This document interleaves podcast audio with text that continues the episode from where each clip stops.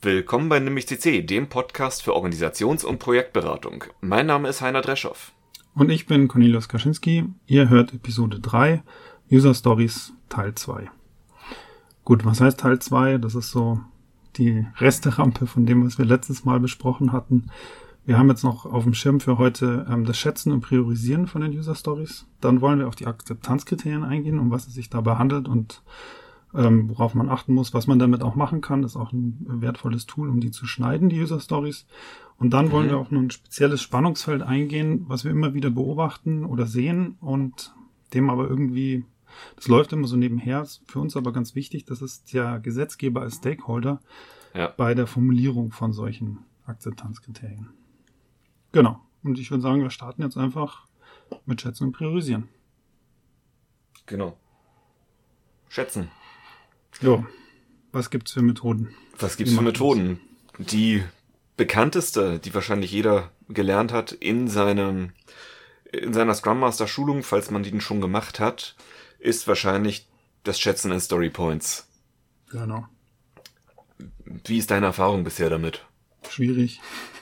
Tatsächlich. Ja, also sagen wir es mal so. Ähm, also was ich immer wieder mitbekomme, ist, dass die Teams, aus den Teams die Rückfrage kommt, warum können wir nicht einfach in Manntagen schätzen? Hm. Also in ja. ihrem Aufwand sozusagen. Das, das habe ich das, noch nie gehört, den Satz. Okay.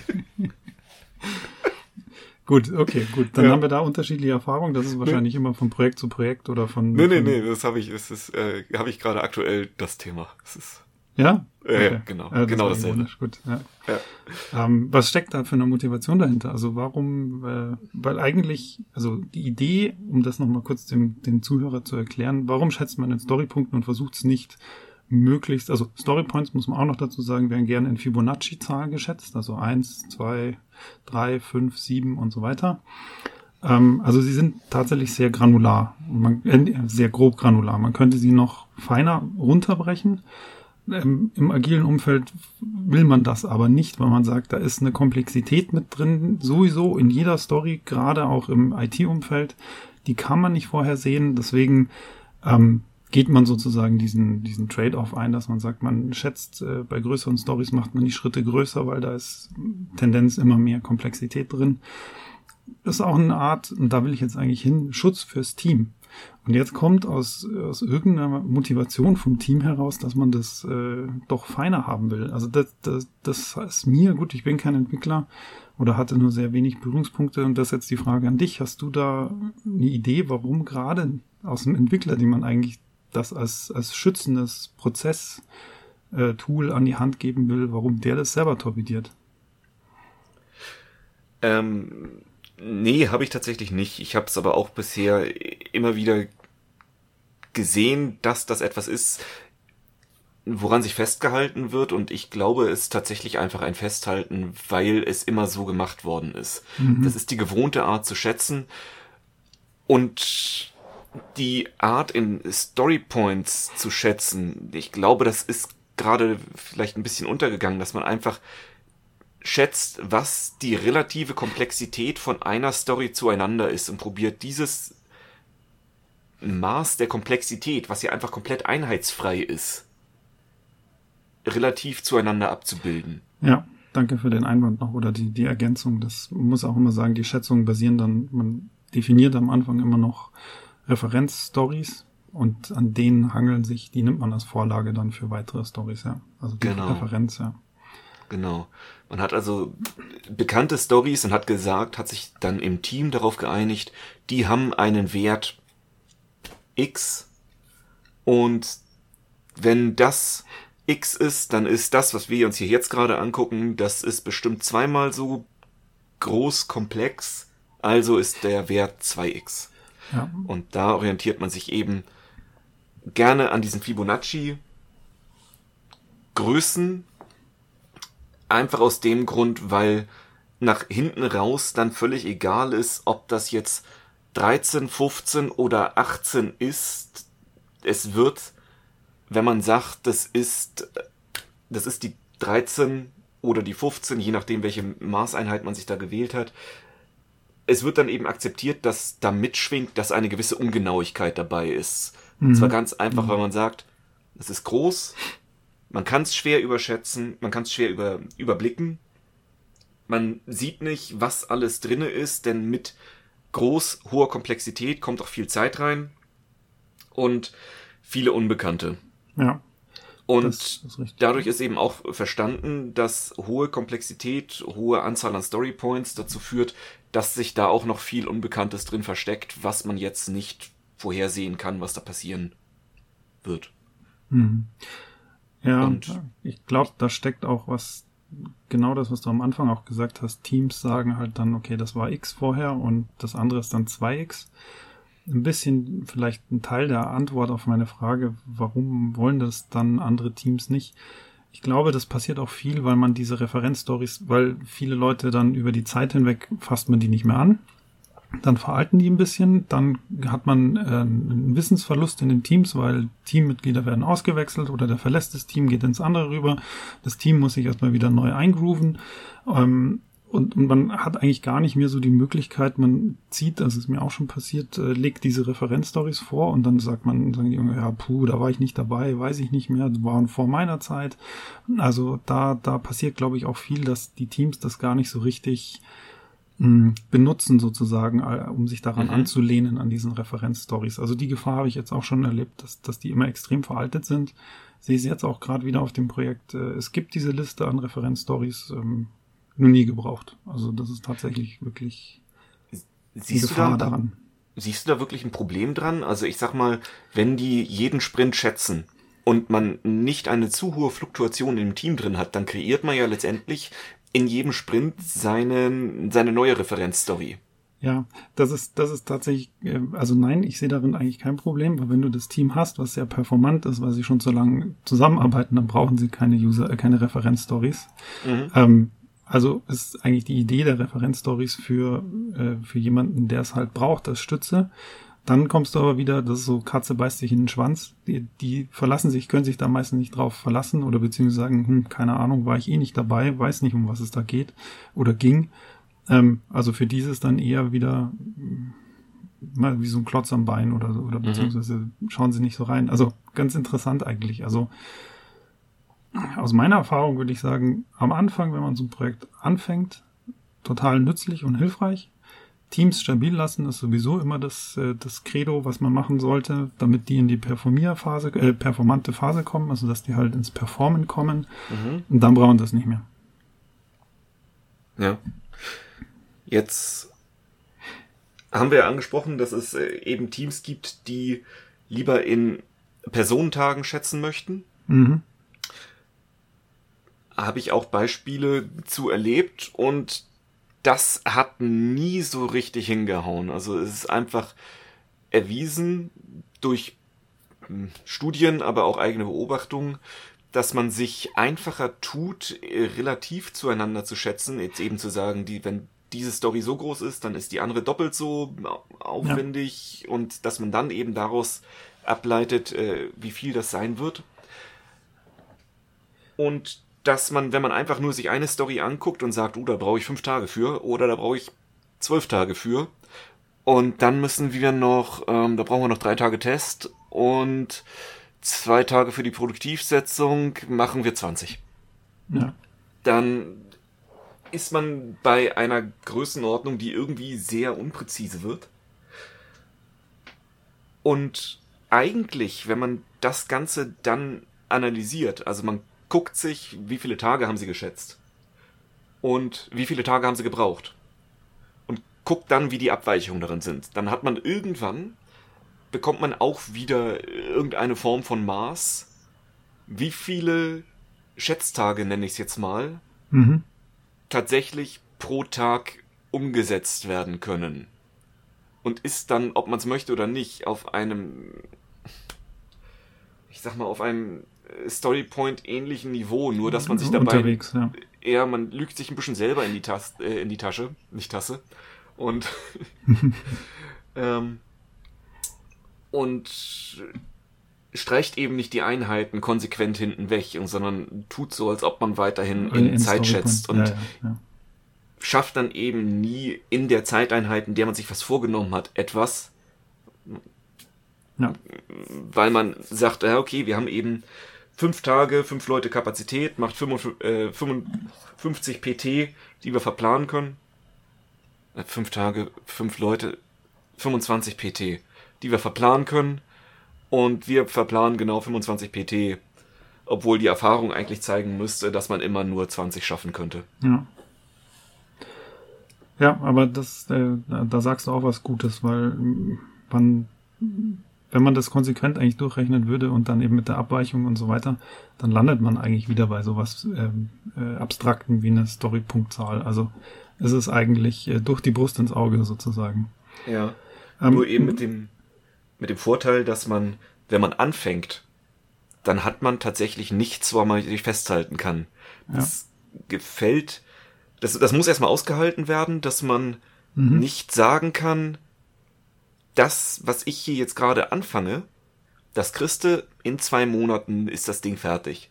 Genau, Sondern, das dass du letztendlich sagen musst, hier ist jetzt Unsicherheit, wir fangen etwas Neues an, wir wissen doch nicht, wie wir performen werden. Mhm. Und ich kann dir sagen, wir fangen jetzt an und in zwei Monaten kriegst du etwas.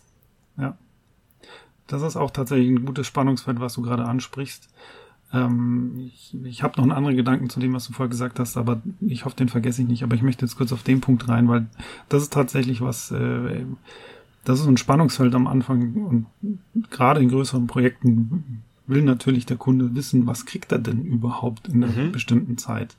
Und wenn man mit eben diesen abstrakten Storypoints erstmal rechnet und sagt, wir haben noch keine Geschwindigkeit, heißt dann immer so schön Velocity im Agilen, die wir dir jetzt vorzeigen können und sagen können, okay, wir mit dem und dem so viel arbeiten wir ab pro Sprint, also kriegst du in zwei Monaten, wir haben eine Sprintlänge von, was weiß ich, zwei Wochen, also in vier Sprints kriegst du so viel über den Zaun geworfen. Ähm, das das gibt's erstmal am Anfang nicht, ja. Das ist, das muss man in dem Zug schon auch sagen. Das finde ich auch ganz interessant, ja. Also weiß ich auch noch nicht, war tatsächlich von Anfang an noch nicht auf einem Projekt drauf, wo ich jetzt da Erfahrungen beitragen könnte, wie man damit umgeht, mit der Ungewissheit, mhm. dass man eben nicht weiß, was, wie viel schafft man denn.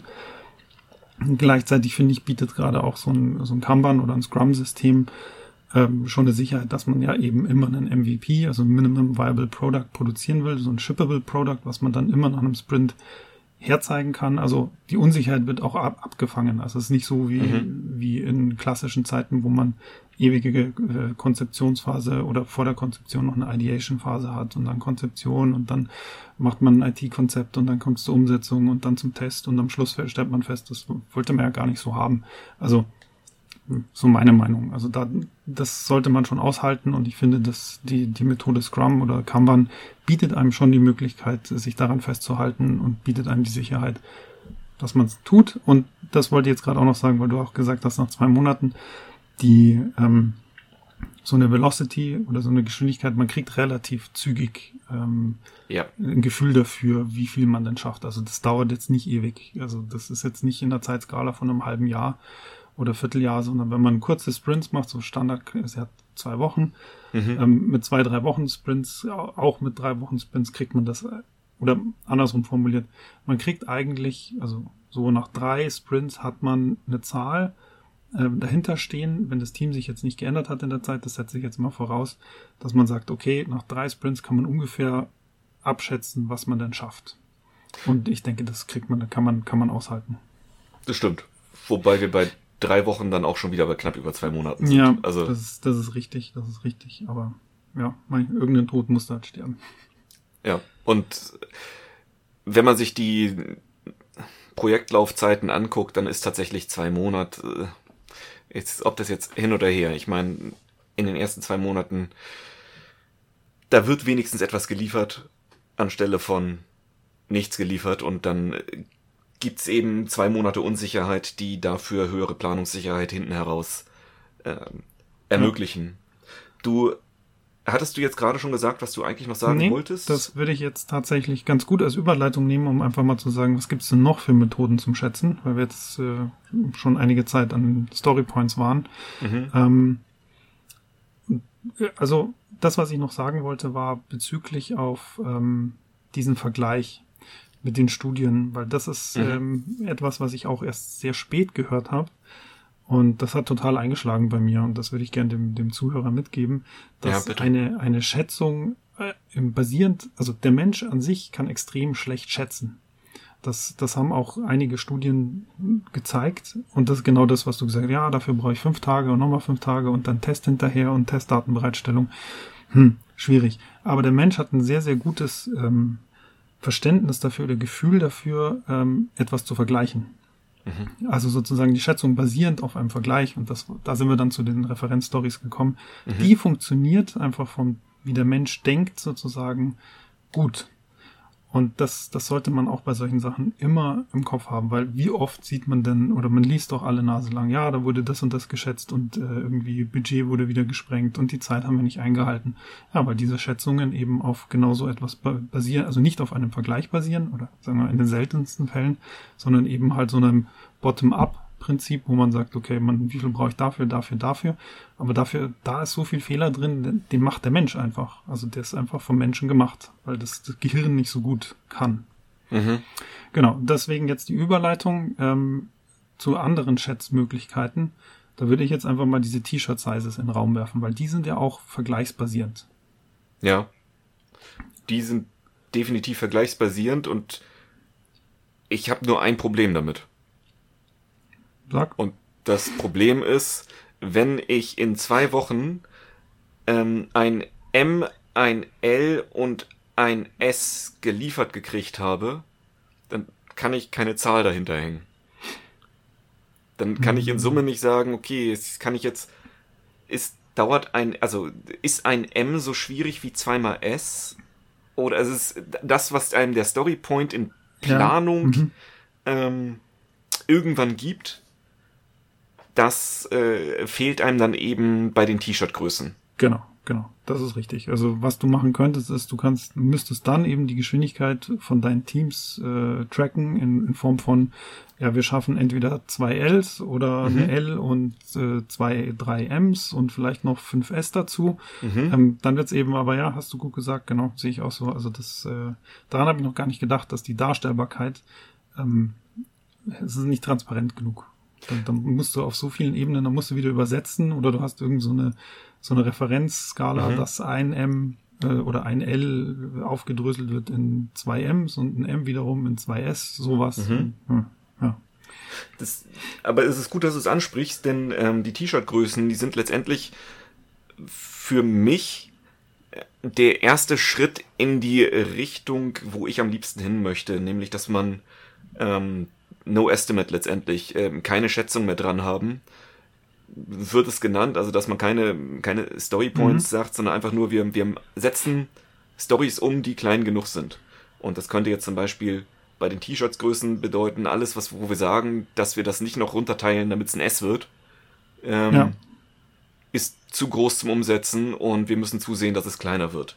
Denn dann ist man wieder bei vergleichbar großen Stories, wenn man und kann einfach die Stories zählen und die Abweichungen, die da jetzt drinne sind, das ist tatsächlich, das geht im, da kann man würfeln, ob das jetzt relevant ist oder nicht. Das ist in einem Sprint vielleicht mal relevant, im nächsten dafür nicht und es wird sich komplett, das kaspert sich aus. Also das geht Richtung, das geht dann irgendwann im Rauschen unter, Ja, wenn da einer ausbricht.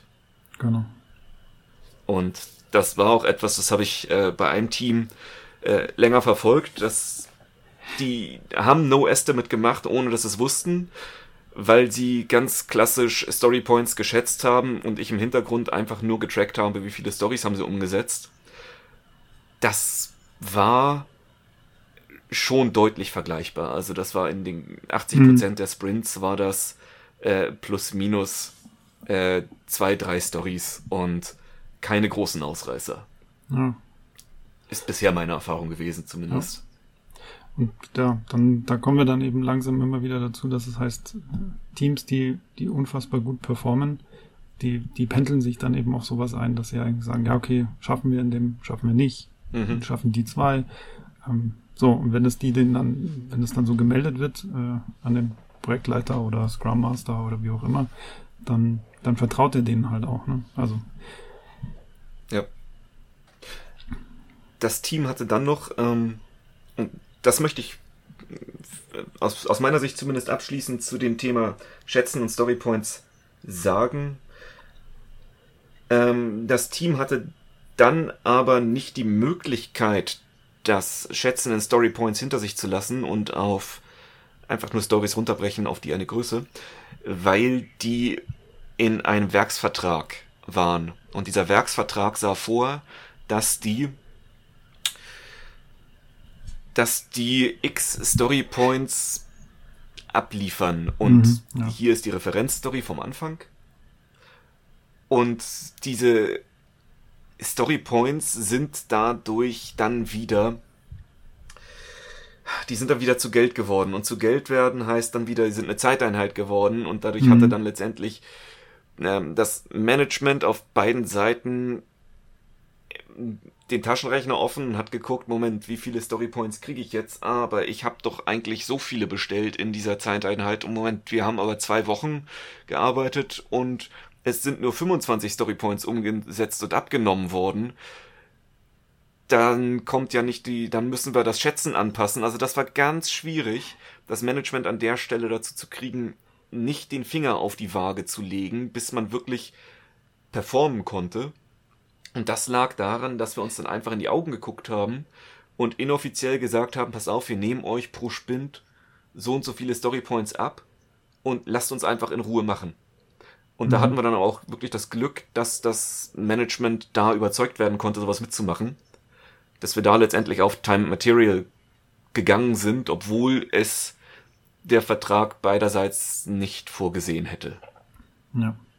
Das ist genau auch das, warum ich, ähm, also habe ich vorher nicht angesprochen, aber wollte auch noch dahin. Danke, dass du es schon jetzt gleich gemacht hast, weil dieses Story Points als äh, Abrechnungsmethode ist natürlich auch noch eine ganz, ganz große Gefahr.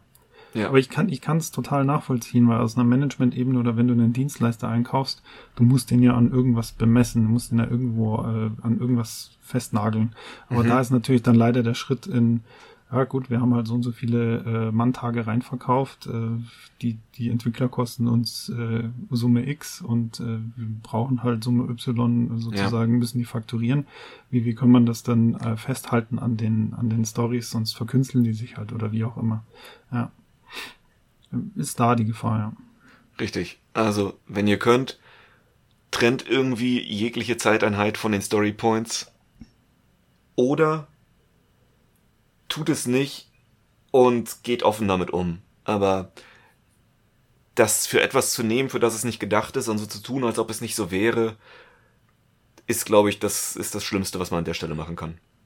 Ja, genau. Und da kommt noch ein psychologischer Faktor mit rein. Also es mhm. gibt auch ähm, gerade in so einem äh, wie, wie heißt das, die, die Welt, in der wir uns begegnen, diese ähm, was man Kopfarbeit oder, oder Geistesarbeit, die wir halt mhm. Äh, betreiben, das ähm, kannst du, gibt auch Studien dazu, dass, äh, dass du, ähm, wenn du eben so in einer geistigen Tätigkeit unterwegs bist, dich das wahnsinnig äh, frustet, wenn du und auch deine Motivation und auch die Performance runtergeht, wenn, wenn, wenn das an deiner Zeit gemessen wird. Also mhm. ich habe so viel in, in X Zeit geschafft.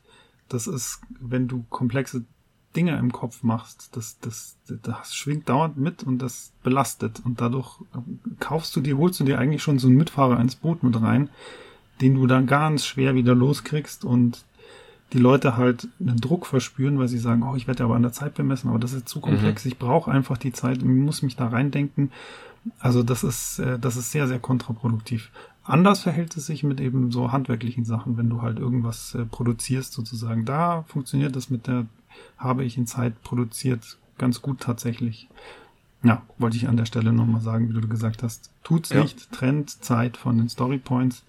Ganz wichtig, auch für das, für die Teammitglieder. Ist im Kopf, mhm. spielt das eine ganz große Rolle. Mhm. Ja. Gut. Das wäre aus meiner Sicht das Thema Schätzen. Jetzt haben wir geschätzt, wir haben die Stories und die haben mehrere Stories, die geschätzt sind. Und mit welcher fangen wir an? Ja, priorisieren. Der, der, der, der Product Owner guckt dich an und sagt, du, äh, und jetzt? Und dann sagst ja. du ihm, naja, was brauchst du denn zuerst? Alles. Und ähm, dann sagst du, ja, geht nicht, Digga, weil geht nicht. Was, was, irgendwas, irgendwas gehen wir zuerst. Und dann ist eine Sache, mit der sich ähm, Product Owner am Anfang schwer getan haben, war äh, herauszufinden, was ist der Business Value? Was ist der, der Wert, der tatsächliche Wert, den ich liefere? Mhm. Weil man dann auch wieder über das Geschätzte sagen kann, wie viel Wert kann ich denn pro Zeiteinheit oder Komplexitätseinheit und pro geschätzte Einheit liefern. Ja. Und dann kann man sich gucken, letztendlich, wie kriege ich die, die maximale Menge Wert dabei raus. Ja. Wert jetzt im Hinblick auf äh, den, den Nutzer von etwas oder von dem Kunden? Also, weil gibt ja viele Stories, die dann irgendwie im, im äh, was weiß ich, äh, also nicht User-Facing sozusagen die Oberfläche von etwas verändern, mhm. wenn wir jetzt in der IT bleiben. Also der, Nutz, der, der Nutzen für, für einen User ist in dem Fall halt sehr gering, mhm. oder gleich null. Der merkt mhm. vielleicht, das System wird ein bisschen performanter und eben die anderen ähm, Stories, was weiß ich, da muss im Backend irgendwas rumschaufeln, Datenbanken werden optimiert und so weiter. Da kriegt der Kunde ja davon nichts mit. Da kriegt er nichts von mit, aber die Arbeit wird sich ja auch nur lohnen, wenn die dafür sorgt, dass du in Zukunft auch noch, in Zukunft auch noch Geld verdienen kannst. Genau, ja. Und zwar also, entweder schneller, als du es jetzt tust, eine Option, oder das ist überhaupt die Eintrittskarte für dich in den Markt. Also, wenn irgendein Gesetz geändert worden ist, das musst du erfüllen, dann hast du die Wahl. Entweder du erfüllst das Gesetz und keiner wird dir einen Euro mehr dafür zahlen, dass es tust, weil das Standard ist, oder du lässt es bleiben, bist weg vom Fenster. Ja. Und dann musst du dir überlegen, wann machst du das. Ja, also Business Value in dem Form ta tatsächlich sozusagen Nutzen für die Firma. Mhm. Da hängt jetzt kein Geldfluss erstmal dran, also nicht mal nicht per se sozusagen, sondern der ist dann intrinsisch halt drin versteckt. Ja, du musst eben aus entweder deiner ähm, Marketingabteilung dich mit der kurz schließen oder eben selber herausfinden, wie man das Ganze bemessen möchte. Ja gibt es verschiedene Methoden, steigen wir da jetzt, denke ich, nicht ein. Die hast du mal drüber nachgedacht, Business Value ähnlich ähm, wie Story Points zu letztendlich schätzen. Einfach zu sagen, ähm, dass das einen relativen Business Value hat mit einer Referenzstory. Also dass dann irgendwie, ich, keine Ahnung, eine Formel dahinter ist, wo du sagst, okay, das betrifft X User und hat eine Zeitersparnis von oder ähm, steigert unsere Attraktivität um X, dass man sich da irgendwie eine Formel überlegt, die einem erlaubt, das zu letztendlich mhm. du, du schmeißt irgendwelche Inputs rein, die du schätzt und am Ende hast du dann eine Abschätzung von aus einer dir selbst ausgedachten Formel, was der Business Value nee, sein könnte. Habe ich, hab ich gar nicht gemacht. Ähm, bin gar nicht auf die Idee gekommen, muss ich sagen. Klingt erstmal interessant, dass du sozusagen während der Schätzung schon ähm, für den PO eine, eine Priorisierung mitgeben könntest, sozusagen. Mhm. Nee, habe ich hab gar nicht dran gedacht, weil in meinem Kopf ist eher immer so, der PO sagt dann schon, wie wichtig ihm das ist. Und mhm. wenn das Ding zu groß ist, dann sagt er, okay, dann, dann ziehe ich halt lieber was anderes vor, was äh, theoretisch, also der einfachste Fall ist, er hat zwei Sachen, die gleich wichtig sind für ihn. Mhm. Ähm, das eine Ding ist größer, passt nicht mehr rein in den Sprint oder ins Release, äh, dann sagt er, gut, dann schmeißen wir das weg und nehmen das, oder nicht wegschmeißen, aber wir stellen es hinten an und wir nehmen dann was, was anderes, das kleinere ja. dafür. Ja. Aber ja, es ist, glaube ich, ein, interessante, ein interessantes Konstrukt. Können wir uns mal eine Birne drüber machen, weil das erfahre ich jetzt gerade momentan, dass der, der PO, der auch recht neu ist auf dem Projekt, Schwierigkeiten hat, gerade die kleineren Sachen die, die nicht vom Management vorgegeben werden, sondern halt, was heißt, okay, da können jetzt alle Fachbereiche können da ihre Wünsche anmelden. Mhm. Man kann sich ja vorstellen, was dann passiert. Ähm, jo. Ja, Interessenskonflikte hoch 10, weil jeder will irgendwas unbedingt ganz wichtig haben. Und äh, stehen wir da und sagen, ja, boah, also wie, wie priorisieren wir das jetzt gegeneinander? Jetzt müssen wir uns irgendwas ausdenken. Da sind wir jetzt gerade tatsächlich dabei, dass wir sagen, mhm. wie, was können wir da Labels dran setzen oder am Anfang schon irgendwie so eine Art einem Kriterienblock, dass die halt reinschreiben, wir brauchen das unbedingt, weil und so weiter. Also, hm, ja. müssen dann irgendeine Form von Value eben mitliefern. Ja, genau, genau. Denn eigentlich ist der an dieser Stelle ja auch nicht mehr, nicht mehr direkt PO, weil der Kunde ihm ja direkt sagt, was er haben möchte. Hm. Und er nicht, er nicht frei entscheiden kann, was er jetzt tut oder nicht.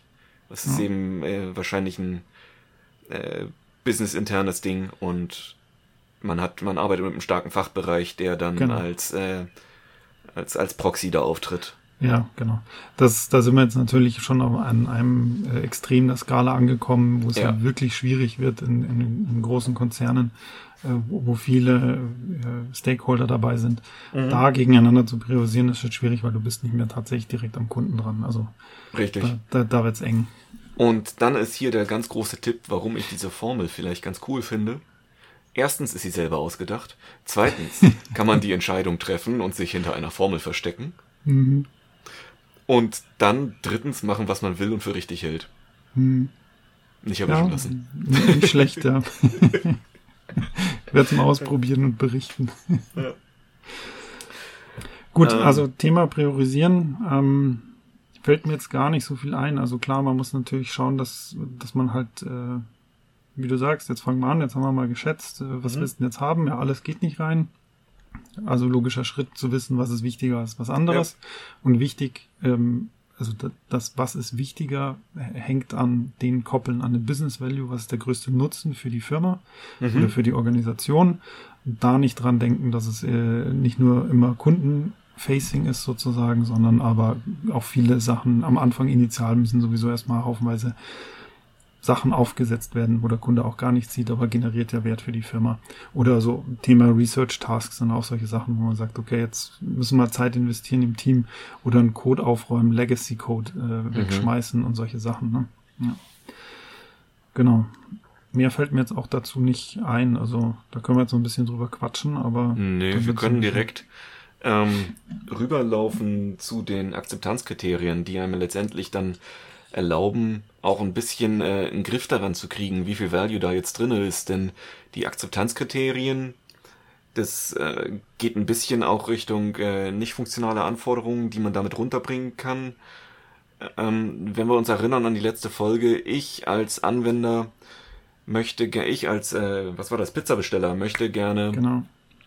Bargeldlos bezahlen können, weil ich Angst vor Corona habe oder was weiß ich. Geht Ähm, schneller oder keine Ahnung, ja. Mhm. Ja, genau. Und da gibt's jetzt ja viele Möglichkeiten. Man sagt entweder, dass wir bargeldlos bezahlen mit äh, im Internet mit Visa und Bitcoin und Mastercard und PayPal und das ganze der ganze Bezahlvorgang muss innerhalb von zehn Klicks erledigt sein und so weiter und so fort und das kann man dann relativ viele Akzeptanzkriterien formulieren, die der Product Owner festgelegt hat, um zu sagen, unter diesen Bedingungen nimmt er die Story ab.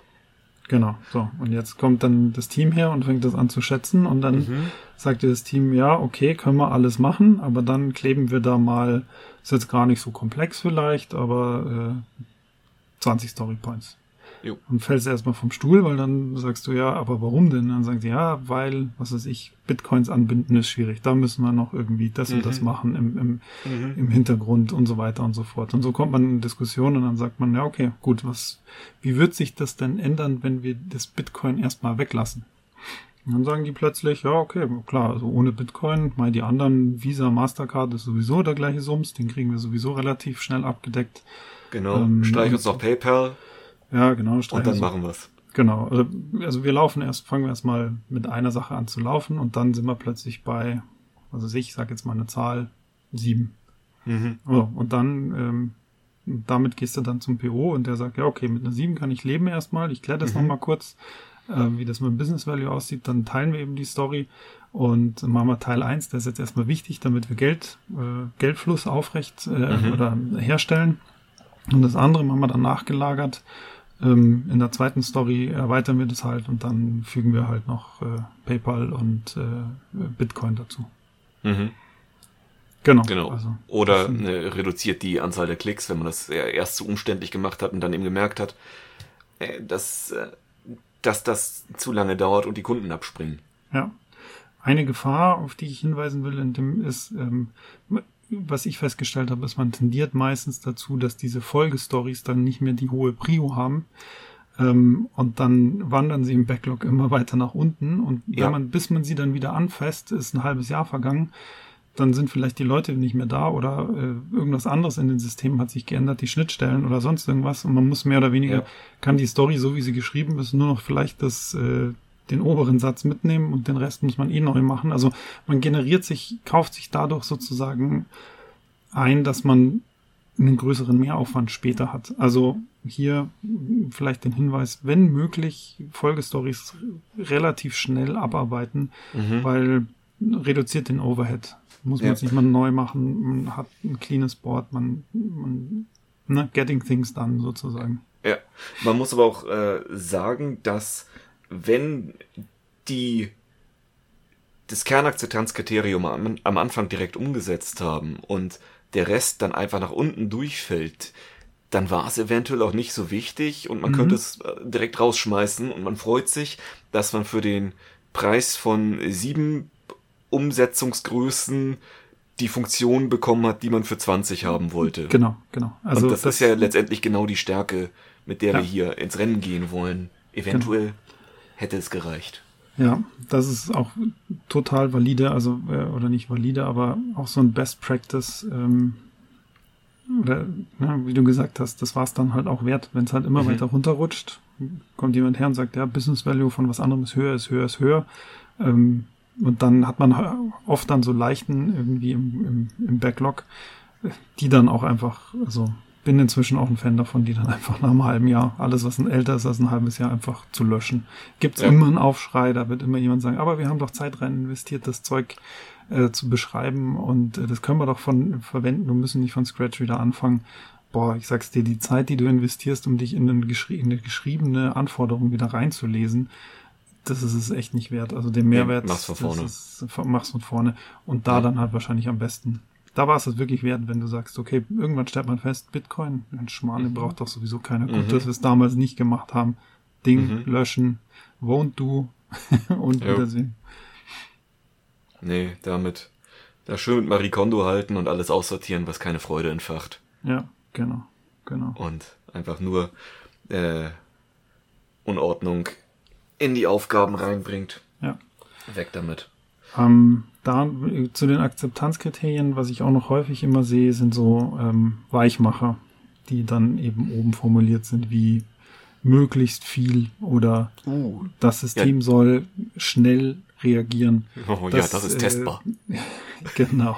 Also das an der Stelle, glaube ich, passt das ganz gut, das, äh, oh ja. das anzusprechen. Also wenn, wenn ich da so äh, Stories dann lese, wo solche Sachen formuliert werden. Uiuiui, also das mhm. ist wirklich, wirklich mhm. schwierig. Also da stehen Sachen drin, wo ich mir denke, aber das ist, das schreibt sich natürlich schnell und derjenige, der schreibt, der weiß auch, um was da geht, aber das muss man, wie du sagst, das ist halt nicht testbar. Also was ja. heißt denn, dass, wenn ich auf den Knopf klicke, äh, das äh, next, die nächste GUI oder die GUI muss innerhalb von irgendwas aufgehen Sekunden mhm. und nicht möglichst schnell. Was heißt denn das? Ja. Ist aber schwierig. schnell also heißt man, morgen. Genau, ja. Für, ne, ja. ja. Also das, das, man, das braucht ein bisschen Übung und einen guten Anforderer erkennt man immer daran, dass er das alles extrem präzise festnagelt und dass mhm. ich, ich, ich stelle mir da dann immer jemanden vor, der den ganzen Tag da so ganz verbohrt seine Sachen schreibt. Der tut mir dann auch immer total leid. Aber wenn ich von solchen Leuten die ähm, die User Stories bekomme, bin ich immer heilfroh, weil da muss nichts getan werden. Das ist alles von vorn bis hinten liest sich extrem komisch und, und langweilig, aber es ist wirklich Klasse, weil da, da gibt es keine Rückfragen.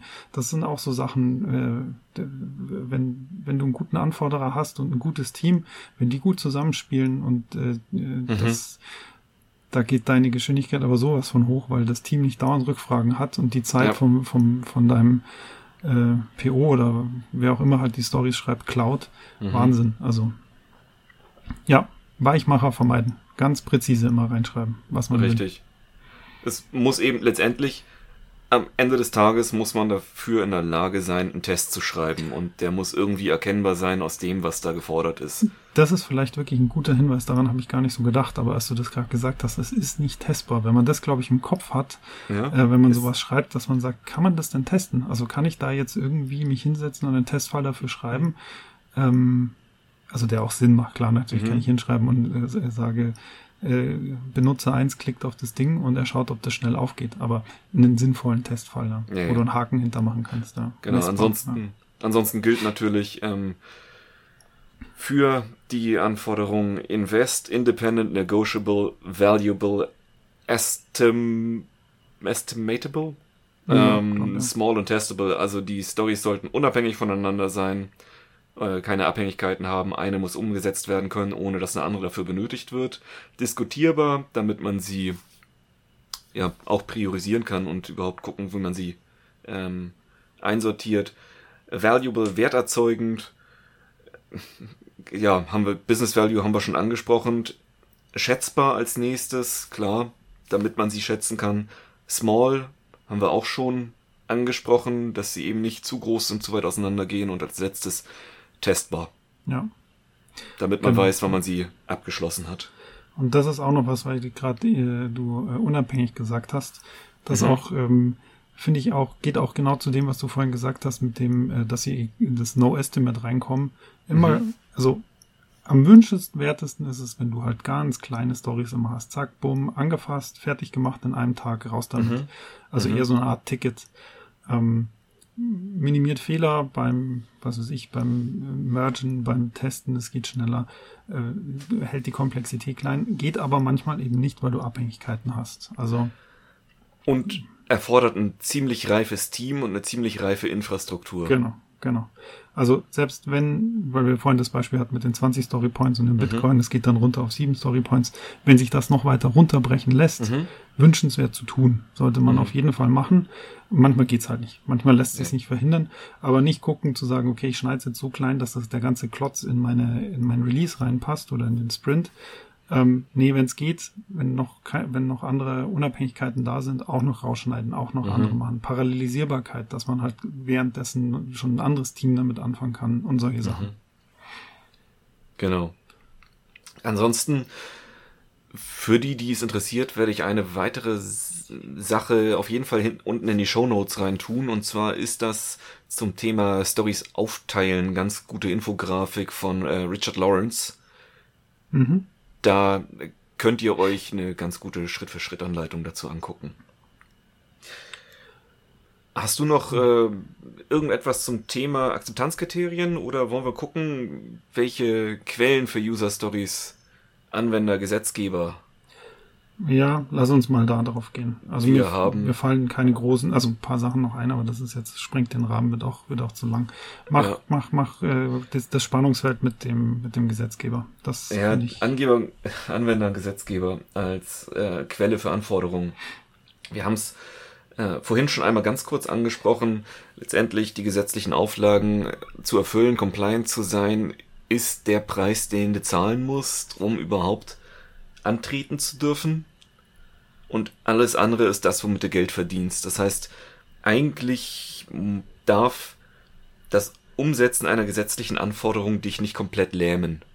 Da muss immer noch Platz sein, da, ja. dafür Anforderungen der Anwender umzusetzen. Und insofern würde ich mir auch tatsächlich keine Gesetzesanforderungen als User Story formulieren, denn eventuell würde ein Anwender das Ding niemals haben wollen. Das interessiert den nicht. Mhm. Der hat keinen Mehrwert davon, außer dass sein Programm noch funktioniert, was er schon bezahlt hat. Ja. Und darum sollte man sich an der Stelle, glaube ich, auch nicht irgendwie einen großen Bein ausreißen und probieren, einen geänderten Paragraphen in ich als Anwender möchte gerne mhm. weiterhin legale Software ver... Nein, Nein. Wie ja, würdest du dann damit alle umgehen? erwachsen und sagen einfach, das muss angepasst werden. Okay, und das kippst du dann nicht als Story ein, sondern als Legal Must-Thema äh, oder? Ähm, ich würde es einfach ganz, also als Story, was ist denn eine Story? Eine Story ist, ein, ähm, ist irgendeine Form von Objekt im Backlog irgendein Vorgang, der erfasst worden ist. Mhm. Und der ist, also die, wenn Leute in irgendeiner Form agil arbeiten, dann würde ich jetzt mal behaupten, zu 80 Prozent benutzen sie äh, Jira und mhm. ähm, haben da die Templates für Story, Bug und Task mit drinne oder irgendwelche Analogteile. Das heißt, dann gibt's irgendwo auf der hierarchischen Ebene der User Story irgendein Konstrukt, was du benutzen kannst, um eine Gesetzesanforderung umzusetzen oder ich sag mal, wenn du dir jetzt nur den Scrum Guide anguckst, dann wird dazwischen ja nicht unterschieden. Das sind alles Dinge, die auf derselben Ebene passieren. Das ist völlig Wumpe. Ob das jetzt eine Story ist oder wie das Ding geschrieben worden ist, es muss getan werden und es ist in der Priorität oben und bring was weg. Ja, also oder, auch da Transparenz schaffen, nicht lange um genau. heißen Brei reden. Ja. Ähm, sagen, das ist halt das Ding, das müssen wir jetzt halt trotzdem leider schätzen und durchziehen, weil Schätzung dient ja dafür, um zu wissen, was mhm. können wir umsetzen. Ähm, muss halt getan werden, Arschbacken ja. zusammenkneifen durch, aber da sich nicht ähm, zu verkünsteln. Das ist, das ist der Rat hier an der Stelle, richtig? Richtig. Ich würde mich wahrscheinlich auch nicht zu lange mit Business Value aufhalten, denn letztendlich ja. am Anfang hat es überhaupt kein Business Value und dann kommt die Deadline und genau, du musst das Ding genau. in ganz bald abliefern und plötzlich ist der Business Value dein gesamtes Business, weil du weg vom Markt bist, wenn du das Ding nicht erfüllst. Genau. Oder du also, bist eben auf der dunklen Seite der Legalität. Mhm, genau. Ähm, da vielleicht auch gleich noch dazu gesagt, das ist auch genau das, was immer dann passiert. Ne? Also man mhm. beobachtet das immer. Ich habe mich früher mal gefragt, Mann, warum, warum setzt man das denn nicht eher schon um? Die, dann gibt's immer dieser tolle Spruch, ja, die Deadline steht ja nicht schon seit gestern, sondern das hätte man schon vorher machen können. Ähm, ja, ist richtig, aber genau das, was wir gerade auch gesagt haben mit dem Business Value, völlig verständlich jetzt, dass eine Organisation so reagiert. Ähm, Mhm. Und dass es eben immer zum letzten möglichen Datum dann umgesetzt wird. Und das, seitdem ich das jetzt auch hm, so ein bisschen bewusster beobachte, ähm, habe ich da für mich auch ein bisschen mehr, das nimmt mir so ein bisschen den Frust raus, weil ich halt einfach weiß, ja, das wird sowieso wieder als allerletztes kommen. Klar. Und ich verstehe auch warum. Also ja. ich, ich, ich würde es tatsächlich auch nicht anders machen. Äh, außer es ist wirklich was ganz Kleines, damit es nicht nagend in meinem Kopf ist, wo ich sage, okay, komm, weg damit. Mhm. Aber ähm, sonst schiebst du ja Sachen immer bis zum, zum letztmöglichen Zeitpunkt und macht auch total Sinn für die Organisation, weil sie Aufwände hat und davon erstmal nichts zurückkriegt. Ja.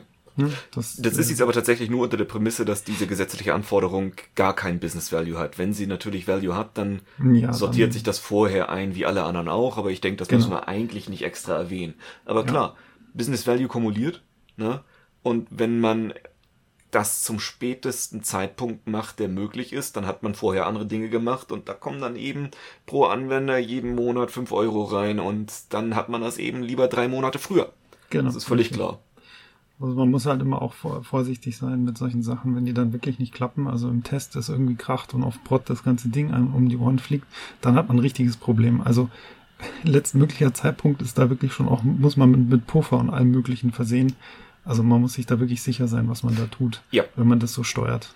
Ja, dafür braucht man wieder eine gewisse Reife. Man braucht äh, Teams, die wiederholbar abliefern, so dass man einfach sagen kann, das hat äh, eine Größe ähnlich einem anderen Projekt, was wir schon mal gemacht haben. Von der Komplexität her mhm. können wir sagen, ja, okay, dann brauchen wir dasselbe mit einer Unsicherheit von so und so viel Tagen. Ja. Denn man darf ja auch nicht, äh, man darf ja auch nicht sagen, dass wenn das Projekt, was man da jetzt anfängt, um dieses gesetzliche Vorhaben umzusetzen, wenn man schätzt, das besteht aus zehn User Stories, dann wird man nicht die nächsten zehn User Stories dieses Ding abarbeiten, weil man immer noch andere Dinge hat, die parallel laufen und man kann dann diese zehn Stories, wenn man konzentriert dran arbeitet, umsetzen in einer Zeit, in der man 15 Stories macht. Weil ja. irgendetwas anderes, also ob es jetzt Bugfixing ist aus irgendeinem ähm, alten Zeug oder weil noch andere Anforderungen mit drinne sind, die auch Prio 1 sind, ähm, weil irgendwas parallel mitgeht. Ja, genau. Also, was ich zusammenfassend sagen würde zu dem mhm. Thema äh, Gesetzgeber als Anforderer, beschert meistens immer Frust und man soll sich da nicht verkünsteln, um das dann irgendwie in der User äh, Anforderungen irgendwie reinzuschreiben. Ich als Gesetzgeber will und so weiter. Ähm, einfach akzeptieren äh, und auch im Kopf beibehalten. Das Ding wird sowieso erst zum Schluss umgesetzt. Äh, hilft ganz viel für, um eigenen Frust zu vermeiden. Mhm. Es kommt ganz zum Schluss und dann wird's knapp. Ja. Und mag sowieso Ja. keiner. Also Und- Legal Must Themen sind, sind immer ganz, Sind nicht sexy. sind nicht sexy. Nee. Gut. Jo. Das war für mich auch eigentlich das Thema Anforderungen Gesetzgeber, Mhm. weil ich mich lange damit rumgeärgert habe und einfach auch akzeptieren musste, dass es, glaube ich, nicht anders geht. Ja, richtig. Damit komme ich jetzt aber ganz gut klar. Genau. Das Wissen hilft, dass man Mhm. da eh nicht. Ja, dann würde ich sagen. Cornelius, danke für den Austausch Ja, danke dir, Heiner. und danke euch fürs Zuhören. Ihr findet uns im Internet unter nim-mich-cc.de und wir freuen uns über ein paar Kommentare auf Twitter, nimm-mich-cc und wir hören uns das nächste Mal wieder. Genau. Bis bald. Lasst schön Feedback da. Danke euch. Ciao. Ciao.